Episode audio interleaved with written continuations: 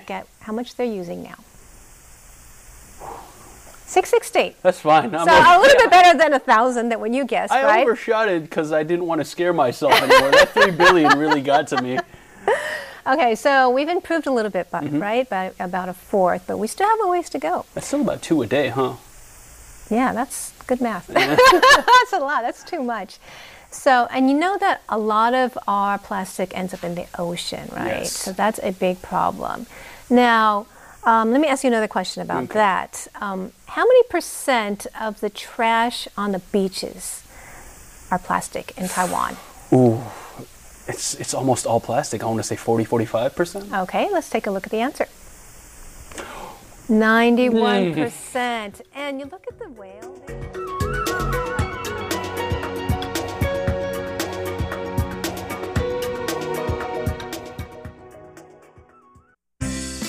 What's this all about?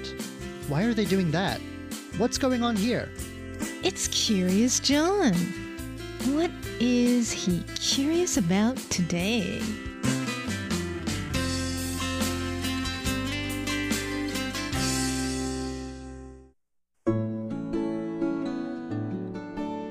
In the northern Taiwanese town of Beipu, Jiang Axin is remembered as a Renaissance man. He was an accomplished calligrapher and a decent trombone player. He owned racing horses and sponsored a baseball team. He even had political ambitions, becoming a member of the Taiwan Provisional Provincial Assembly. He was passionate about education and generous with his money, donating the land on which two local schools still stand. But it is above all as a businessman and an economic driver that he's known today. At one point, around half the town's population was on his payroll. In later years, market collapse would leave him bankrupt and force his family to leave the area for better opportunities in Taipei. But the remarkable thing is that former employees continued to travel to the city once a year to visit him on his birthday. And even now, well after his death, the children of those employees still gather yearly in his honor, though most likely never had the chance to meet him. A well appointed house that Jiang Axin built for business meetings still stands in his hometown. It's now on the register of Hsinchu County's historic buildings, and just around a year ago, it opened to the public for the first time. Local expert on the building, Mr. Huang, joins us today to discuss its architecture and also the incredible man behind it, who still conjures up such warm memories in the place where he grew up. 他是一九零一年生的，他出生在北浦一个江家一个。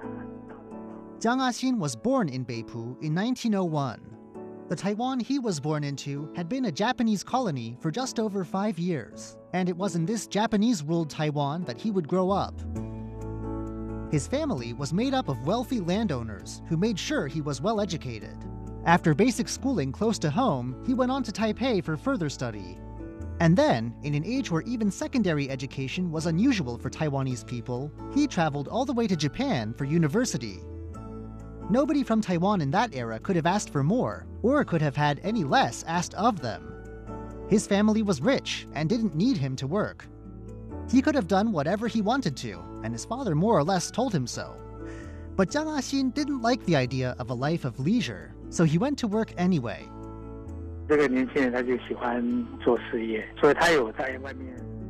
He started out in a local government office, but then he discovered the world of forestry Taiwan's mountains had rich stands of good timber, and at the time, some of these forests were big centers of logging. He learned from a Japanese mentor, and from there, his operations expanded into tea, then another big commodity for Taiwan.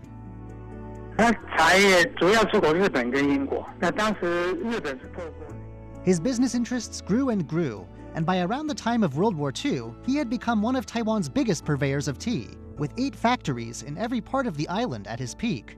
He would buy up tea and process it in his factories, turning it into black tea for export to Japan and the UK. Others in the tea business, at least those in northern Taiwan, gave him the nickname the Tea Tiger. The war didn't disrupt his fortunes. He continued to prosper afterwards, too, when Japanese rule came to an end. He expanded into the sugar and cannery businesses, and eventually he ran a bus company too. 他这个做的茶叶的生意都是国际贸易的，所以经常会有很多外国的客人来，需要有一个合适的空间来做这个贸易的。 With all this success came many meetings, and he needed a suitably grand place to have them in. For international tea deals in particular, his family's traditional Taiwanese home wouldn't do. So, in 1949, he built the Jiang Axin house right next to the family home. The name house is something of a misnomer. Though his grandmother did live on the second floor for a while, the place was really meant for entertaining. The building has no kitchen, for instance, as domestic tasks like cooking and laundry were all meant to be done next door in the traditional family compound. But the building was architecturally impressive. That's why the county government has listed it as a historic site. 这个房子的设计方式跟用的材料呢，在台湾这个建筑史上是有一个特殊的一个典范的作用。 According to the county government, the building occupies a special place in the history of Taiwanese architecture. Mr. Huang says that these days, architecture students still come to study the building. So, what was so special about it? For one thing, its opulence. Mr. Huang says the early post war years were a time of poverty for Taiwan, a time when resources were hard to come by. But Jiang Axin was not only rich, his old interest in the lumber industry gave him the wood he needed to build it. The architect, the builders, and the materials he used were all local to the area. The other special thing about the building is its blend of East and West. 它的外观就是完全是一个西式的建筑，很多人讲说那个是巴洛克风格。 On the outside, the building is entirely Western. It's a style called Baroque in Taiwan, though it's not to be confused with the European Baroque. The house has big windows that let in plenty of light and air, and its facade is decorated with elaborate flourishes like carved stone flowers, plants, and shell shapes. Inside, though, a combination of Chinese tradition and newer Japanese inspired simplicity reigned. The color of plain wood from his lumber operations gives much of the interior what color it has. Beyond that, there are only hints of light yellow, green, and blue adorning the walls. Among this austere, elegant style, inspired by Japanese decor, though, were hints of old Chinese lucky symbols, often hidden in places where they might be easy to miss. 这个房子呢，就把这个福禄寿这个意象呢，隐隐约约的隐藏在。 Hidden in out of the way places, like above door frames, are symbols of luck, high office, and long life, as well as bats, another traditional symbol of good luck. Less subtly, one ceiling is decorated to look like a turtle shell, a traditional symbol of longevity. While feng shui isn't a big part of the design, it does assert itself in at least two small ways. Jiang's grandmother installed a small shrine to the Buddhist goddess of mercy upstairs, and the traditional love of symmetry in Chinese architecture meant that two doorways were put in, one on either side of the statue, though only one was really needed. The orientation of the house in an east west direction also follows traditional Chinese principles. 在一九六五年的时候，茶叶市场全世界的市市场有很大的改变，台湾的整个茶叶都没落下来。 Around 1965, Mr. Huang says, the global tea market underwent big changes, and Taiwan's share in it fell. Jiang eventually had to declare bankruptcy as the market crumbled, and as his family moved on to seek its fortunes elsewhere, many in the town were left unemployed. The home he'd built for business meetings had been used as collateral and was repossessed by a bank. For a time, it was used to store bank documents, and it suffered from poor maintenance, eventually springing leaks. The building charmed another businessman who saw it later on, and who also thought it would make a good place for business meetings. This businessman rented it from the bank for a while, patching it up a bit. 到了二零一二年，银行拿出来拍卖，后代的子孙再把它买回来。 Eventually, in 2012, the bank decided to put the place up for auction, and Jiang Axin's descendants managed to buy it back. After a big restoration project that went on from 2017 to 2018, the building was open to public tours for those who call ahead. A foundation has been set up that aims to preserve Jiang Axin's spirit and his insistence on the importance of education for young people. 我们会办一些给小朋友的演唱会，我们也办一些音乐会，然后我们也给这边的小学给他们讲。 The foundation uses the house for children's concerts and demonstrations on various subjects. One recent event introduced children to the ways that the police train the dogs in their canine units. In addition, the foundation makes scholarships available for children, something Jiang Axin would have approved of. Unfortunately, it's proven difficult to track down objects from Jiang's life to put on display inside the house. His calligraphy hangs framed there, an expression of a personality Mr. Huang describes as romantic and full of energy. But original furniture and other objects from Jiang's time have largely disappeared into the mists of time, scattered as the building was repossessed. Still, relatives have managed to keep a few things through the years, and these have been returned for display in what's become Jiang's biggest legacy of all a lavish historic home his hometown is still proud of. I'm Curious John, and I'll see you again next week.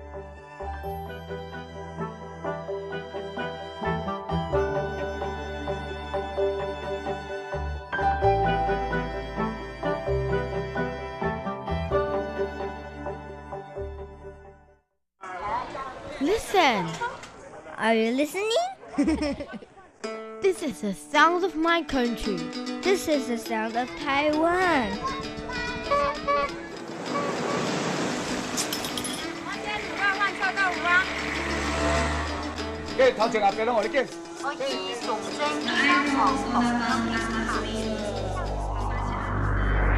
Taiwan, a small island with a whole world of sounds. Stroke of Light, a portrait of Taiwan through the eyes of painters, sculptors, filmmakers, and photographers.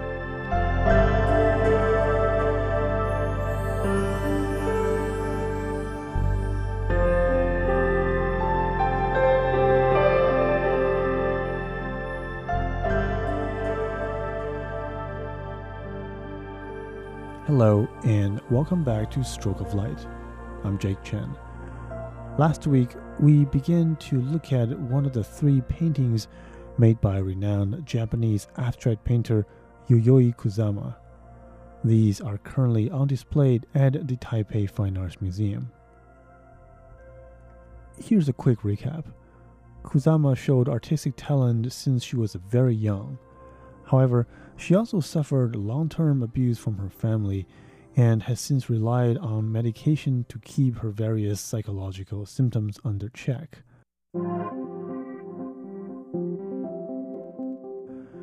Along the way, however, the large amount of drug has also caused her to hallucinate from time to time.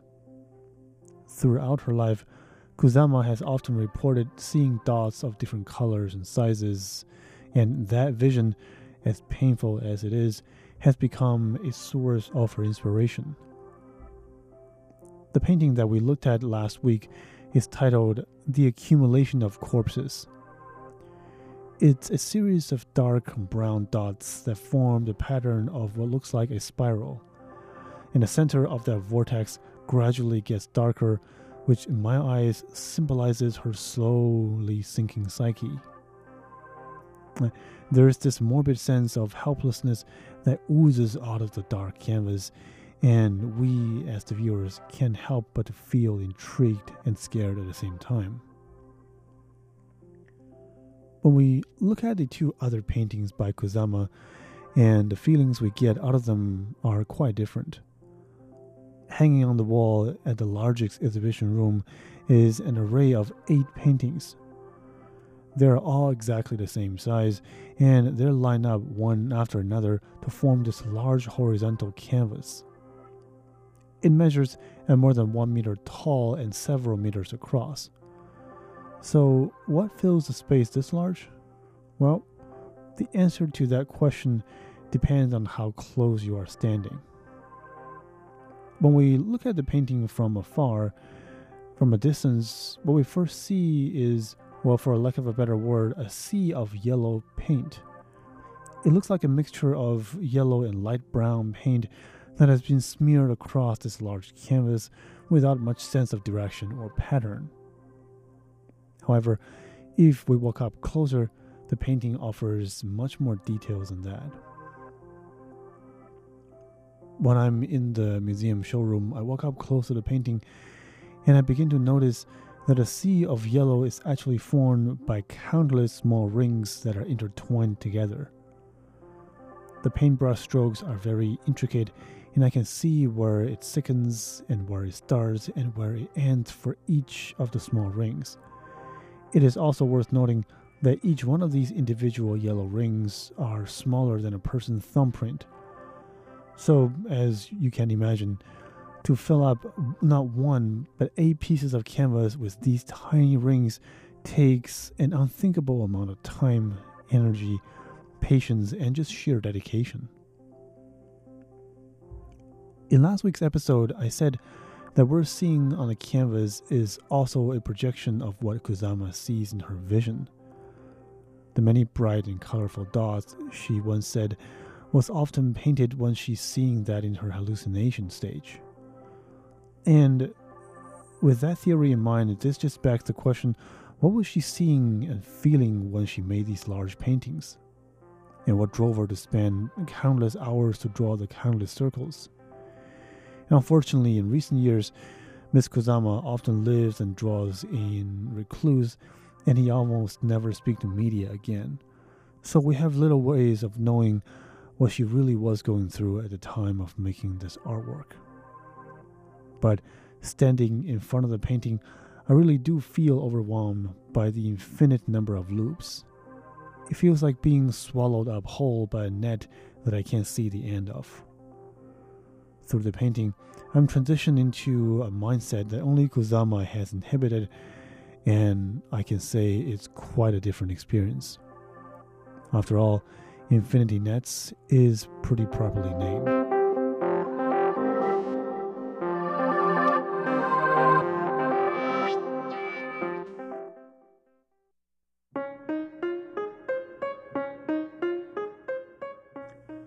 Thank you for listening to this episode of Stroke of Light. I hope you've enjoyed the artwork as much as I have. I'm Jake Chan, and I'll talk to you next week.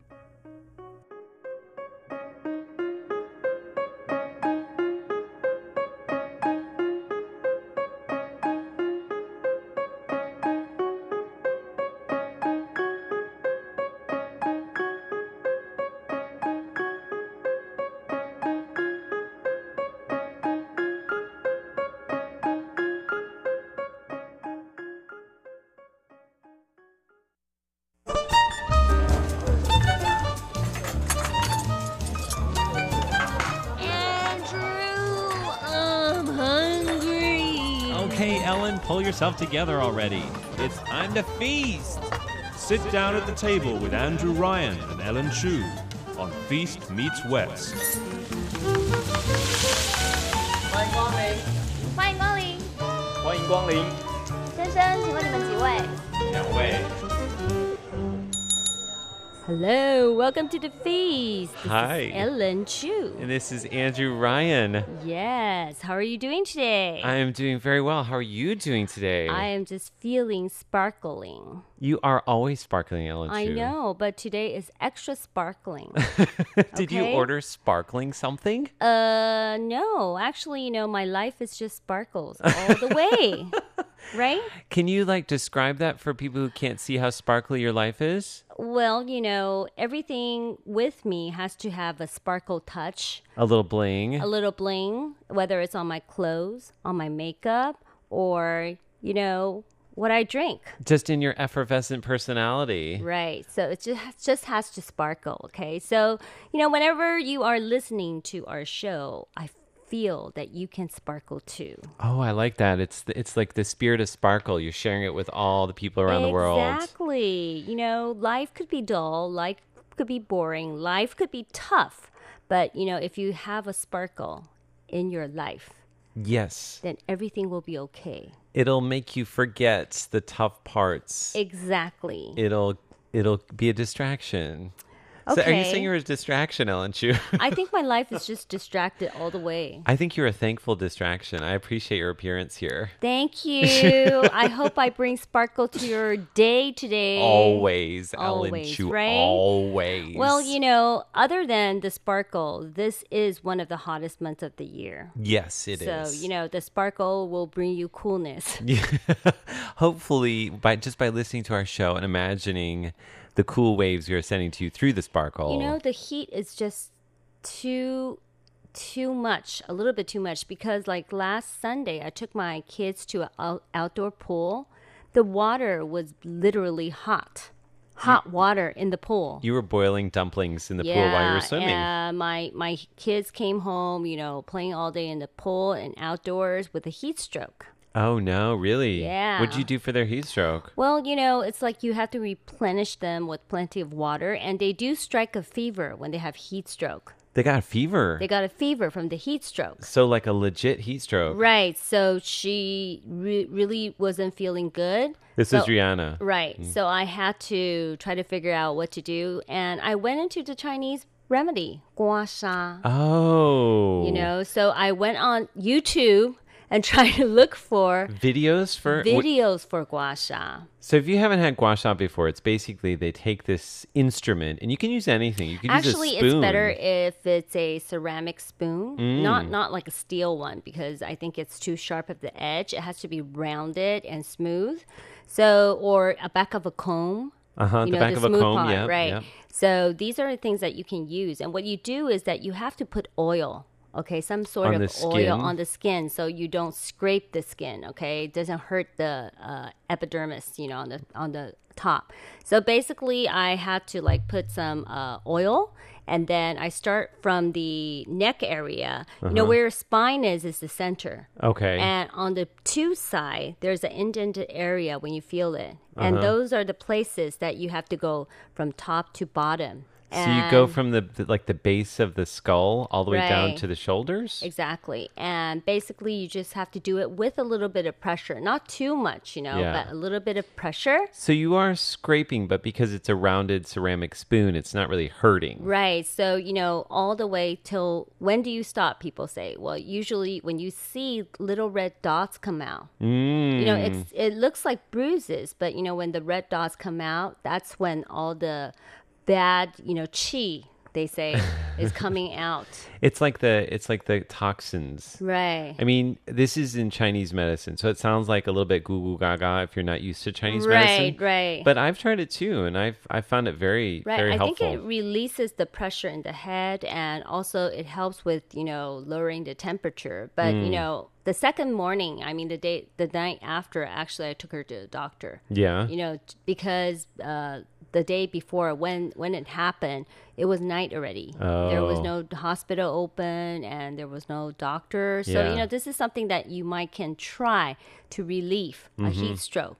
But, you know, it's better if you get to the doctor and get checked up. Yes, and also we should mention too if you um, talk with your Western doctor about this or Western medicine doctor about this, Uh-huh. they're probably not going to concur with what we're saying. So this is more something a Chinese medicine doctor would right. say. And you know, it's like most of the people, eighty percent of people in Taiwan does it. You know, For sure. and For actually, sure. there's a hospital near my house, the Tzu Chi Hospital, Mm. and they have both Western and Chinese And they do it too, right? They do have it both in the same hospital. Okay, and you know, on YouTube, you can see the correct method. You know, they do it like in a slow motion, and also, you know, they tell you with little infants, you can't do this. You need to use your uh, hand, fingers to pinch it. Oh. the pinched area. Okay. So you know, there's different uh, methods and correct way of doing it. I would let a professional touch the infant. Yeah, maybe don't try this on your Right, exactly. Go to a doctor. Exactly, go to a doctor, right? Go to a doctor. Right. So, uh, we are going to be offering some other ways to cool down this uh, summer. Mhm. Yesterday was beginning of a two-week micro season known as Chu Shu, right? Mm. Is that how you say it? Is it or is it Chu Shu? 处暑, I Chu Shu, think. right? Yeah. And it's um, basically it's the limit of the heat. So I think it's going to get cooler after this uh, two-week period. Hopefully. Hopefully. Because it's really, really hot. But, Super you hot. know, uh, it's not really turning cool because 秋老虎独如虎. So it's reminding people when when autumn comes, there is still a wave of heat. That's right. Still pot- a potential to it's have that about tiger around heat. National Day, like, you Mhm. know, in September, uh, in October, right? Yeah. End of definitely. September. hmm So it's not over till it's over. Um, they do also say that the end of the Ghost Festival and the closing of the Gates of Hell brings summer to an end. So this year, the Gates of Hell close on uh, August 29th. Ooh. That's the end of the seventh month on the lunar calendar. okay. Um, but now it's still August 24th. I guess we still have a ways to go. Right. Okay, so longan's are similar to lychee, but not as juicy, and this is in season two. Mmm, longans. Yummy. Right, and a lot of times we have the smoke type, and they turn them to guiyuan. So those are the ways that they profit from the longans. You know what I heard, Ellen Chu? What? Because of climate change in the future, we may not have lychees or longans in Taiwan. It may be all tropical fruits. Oh no. Already, the farmers are starting to switch Oh no. slowly but surely, just because climate change. Maybe we have to purchase these 桂圆 longans and smoked longans, you know, From somewhere north. somewhere north, right? Yes. Okay. Okay, let's go into our menu and uh, tell you what we're going to have uh, in today's show. Okay. All right, first course, we'll serve up some fun facts about carbonated beverages. In our second course, I'm going to head into the Feast Meets West test kitchen to create a Taiwan inspired soda. Mm. And in the third and final course, we'll be sampling that beverage right here in the studio. Will it be a fabulous fizzy fate? Well, or will it fall flat? which one? I think it's going to be fizzy. I think we should try your soda first, Ellen Chu. Okay, well- Should we do it now? Why don't we do it now? Okay, why not? Okay, so this is a new project for me. Yeah, do you hear the sparkle, the sizzle, the fizzle? Ooh. It is a sparkling water. Well, it's not just flat water. It's actually Aquagen is is a ocean, deep ocean water, which is they added gas to it. So make Can you make it hear sparkling. that? Holy cow, Ellen Chu. Mm-hmm. You know, I have to say, this is that moment when you find out your co host has her own soda line. You know, it's strange. it feels like it has juice in there. Juice. A berry flavor. I'm going to sample it. Ooh, it does smell like berry flavor. What's going on, Ellen Chu? But it's not supposed to. I smell a scent of it, a hint of it, A hint of berry, right? a hint of berry. What does it say? on- I can't read this. Aquagen is actually deep ocean water. I think it has a little touch of berry. No, it doesn't. It's supposed to be just water. Or because it's pink, so they added water. they added flavoring? no, it says here, look. It smells like put this. berries. It smells like berry, but it has no berries in there. Mm. Nothing. You know what it is? I bet it's the carbon dioxide has a scent of um, berry in it. So it's actually not flavoring. It's just in the carbon Right. dioxide. See, it's all just like um, it has sodium, potassium, calcium, magnesium. it's all of the nutrients in there. Holy cow, Ellen Chu. This is amazing. This is amazing. it's amazing. And some people tell do you feel like your body warming up because of the fizzle? I do. Because, you know, one I'm media giggly. friend, you know, giggly? oh, laughing gas in there. I think they added something. You know, this is this is especially made for me. So maybe, you know, this is something they added in there. Laughing gas. Oh, because, you know, one of the media friend who received this, I do feel it. That, you know, you feel heat coming like up your body, right? Oh, Ellen Chu. I something's What? going on here. Something's going on. I love Ellen Chu brand soda. This is not I think this is amazing. I have to say this Mm-hmm. is it's not for sale. So uh, this is not a promotional thing for Ellen Chu, but I'm very excited about this. Right. And the thing is that the bottle design, uh, the label is actually uh, designed by me. Okay. And so when the company came up to me, actually, this bottle, okay, this company, they won the IF award for design for Wow. their bottling. Okay. Wow. In Germany. So they actually is the uh, official sponsors for Golden Horse Award. Oh my goodness! So they have like different award labels for it, and this one is designed for me. And of course, it's hot pink. Okay? Hot pink and it has bubbles, bubbles on it. and it has a cursive Ellen Chu It on says it. Ellen Chu. And the thing is that it tastes like berry. My goodness, I'm gonna post this on Instagram. you do it, and you tell them that it just look. It doesn't look just pink, but it tastes berry, if, if you want to follow me on Instagram, and it gives you the giggles. Oh, Look for Taiwan D R O O. yeah. You can also follow Ellen Chu. It's Right. Ellen Eiling. Too bad I can't send this, right? We can't send it as prize? No. No. Cannot. Cannot. Cannot. Okay. Come if to you Taiwan. come to Taiwan, if you come to RTI, you know.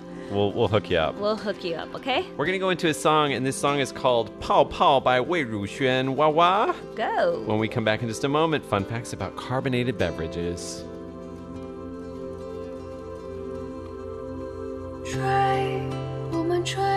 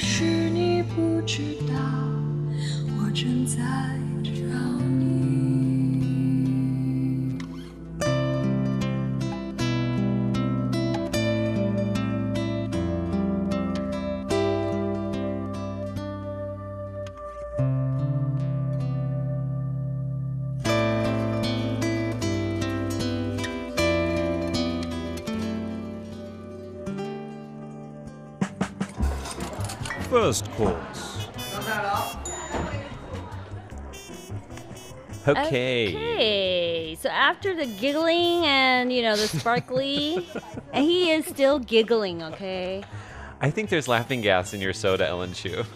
I definitely think they added something to it, but you know it says pure water.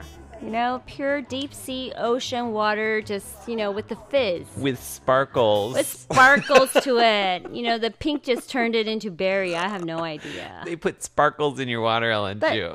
You know, it tastes a little bit sweet. It's nice.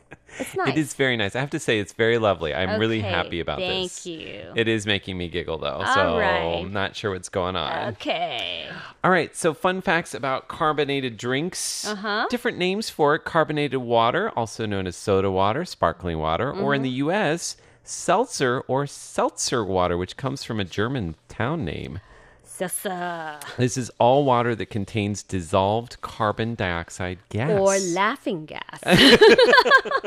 As the case may be. right.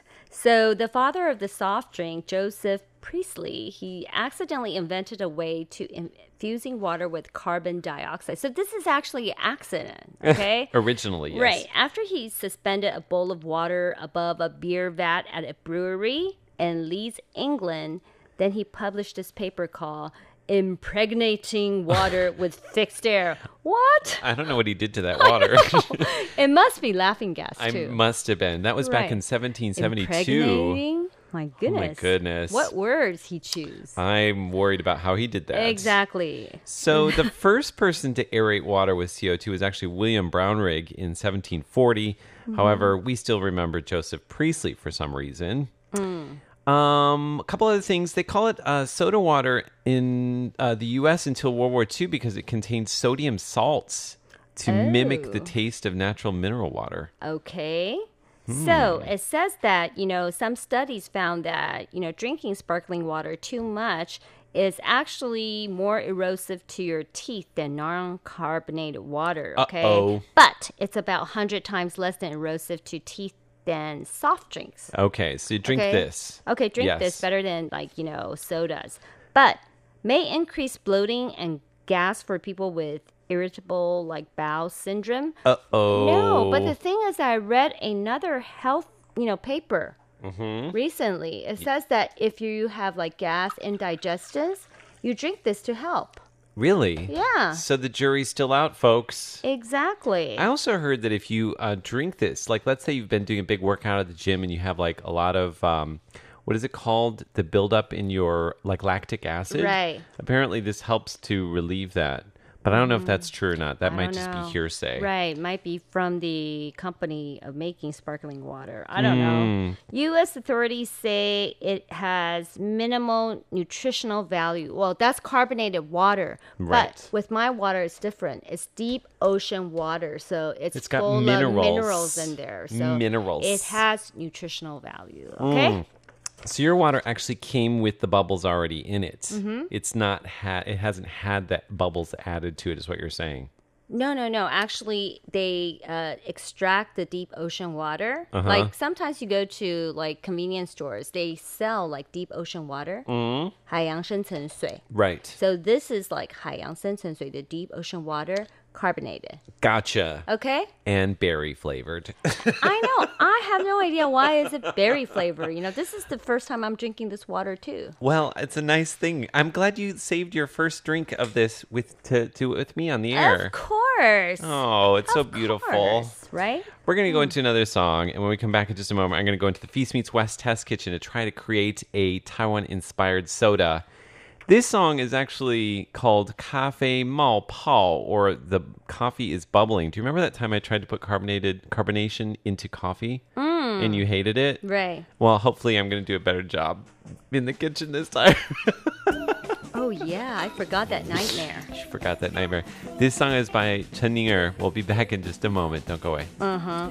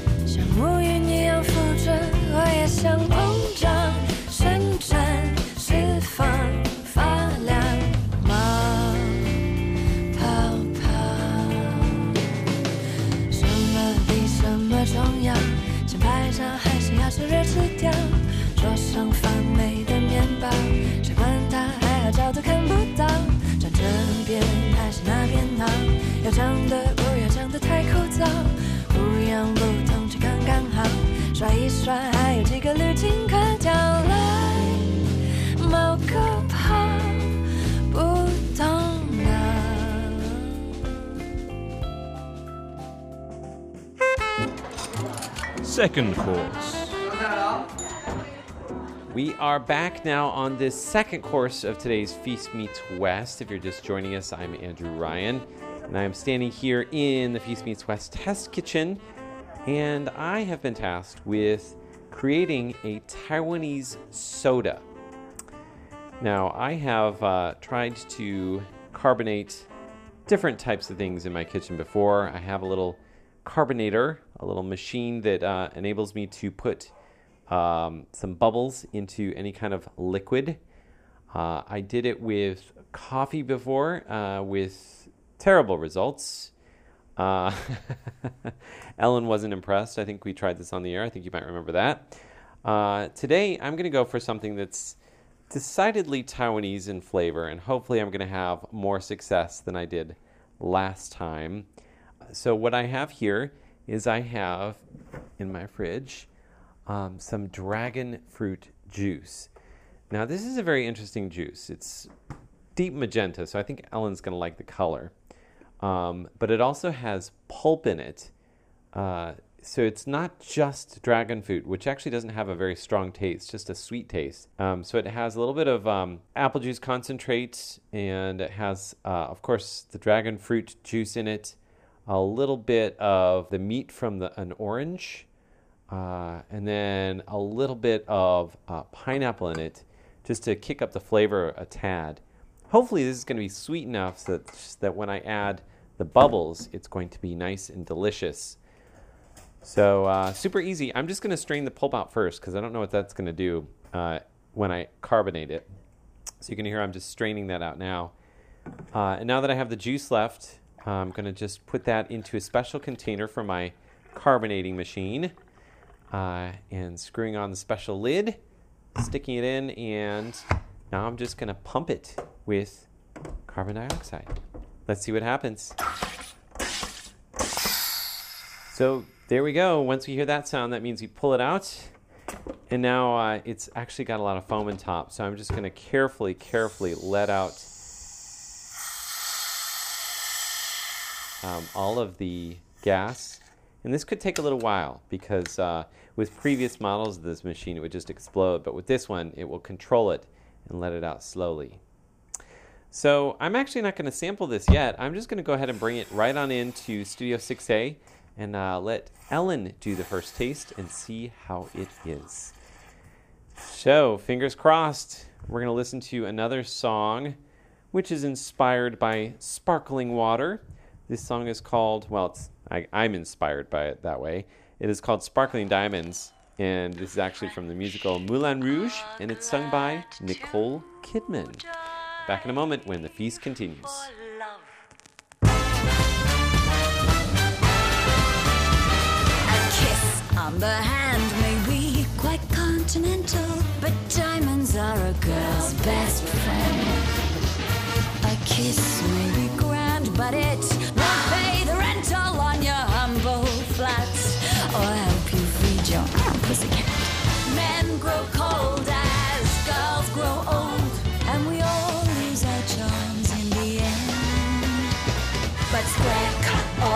shape, these rocks don't lose their shape. Diamonds are a girl's best friend. Tiffany! Cartier!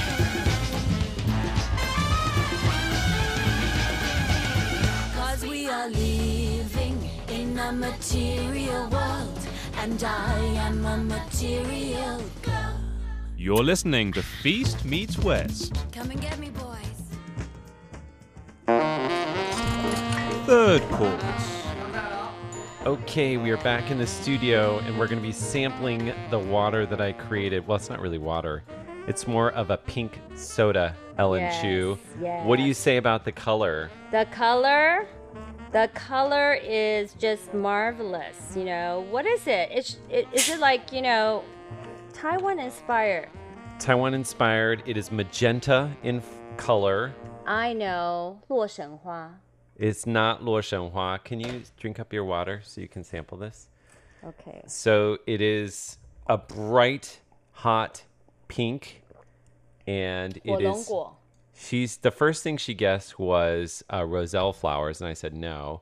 Then she guessed dragon fruit. I think you need to sample it to find out. Wow, this is berry berry. It tastes berry berry, mm-hmm. but actually this is dragon fruit. You were right, Ellen Chu. Oh, okay, but dragon fruit is not from Taiwan. It is grown in Taiwan. Mm-hmm.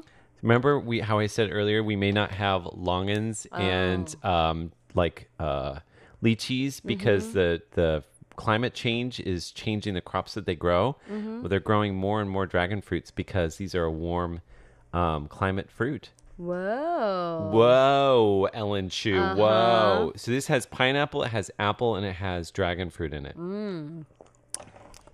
The question is, does it taste good?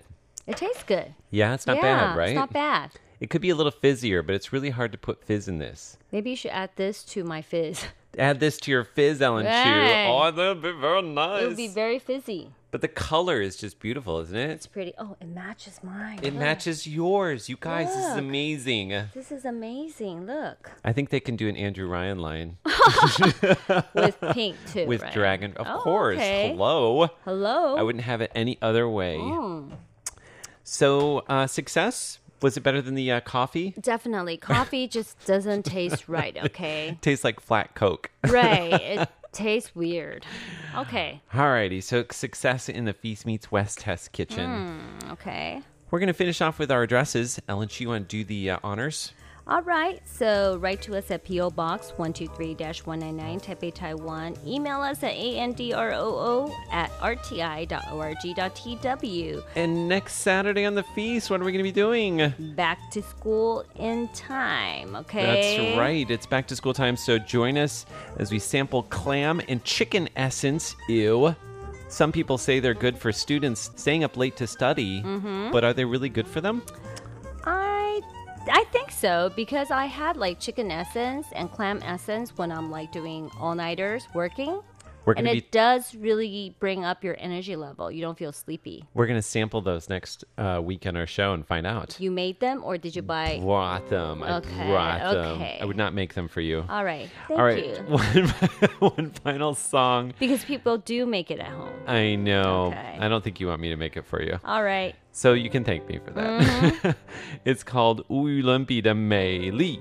And it's by Soda Green, 苏打绿. Remember soda? That's our topic. Yes, Nicely yes, done. Yeah. Nicely, good touch. An incomparable beauty is the name of the song. For All Feast Meets right. West, I'm Andrew Ryan. And this is Sparkly Ellen. Bye bye. Bye bye. 天上风筝在天上飞，地上人儿在地上追。哦你若担心你不能飞，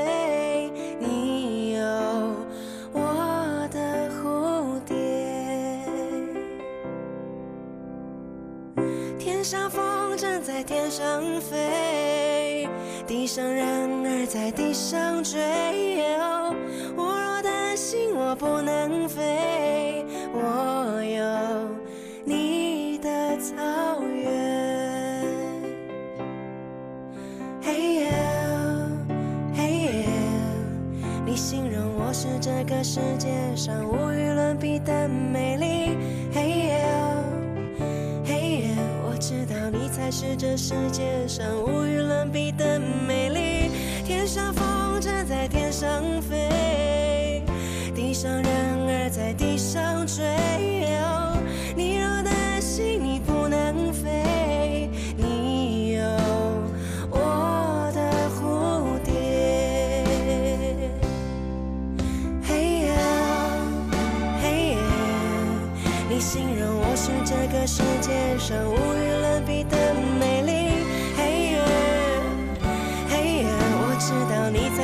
世界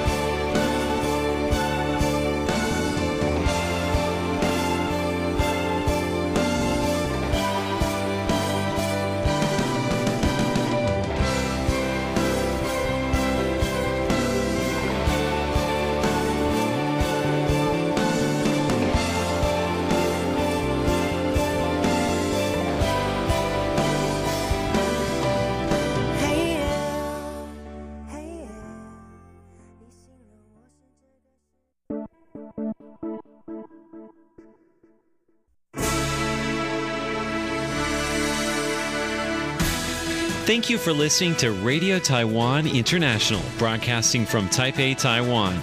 Check out our website at english.rti.org.tw. Again, that's english.rti.org.tw for the latest news and features from Taiwan. You can also listen to our programs and watch videos as well.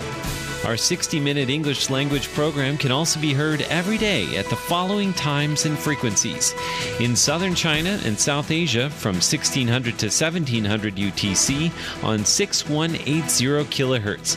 Again, that's in southern China and South Asia from 1600 to 1700 UTC on 6180 kilohertz.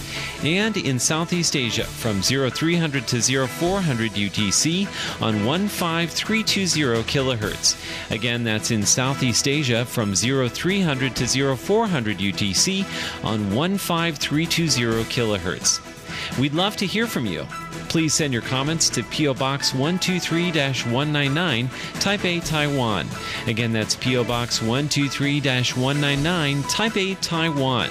Or send an email to rti at rti.org.tw. Again, that's rti at rti.org.tw.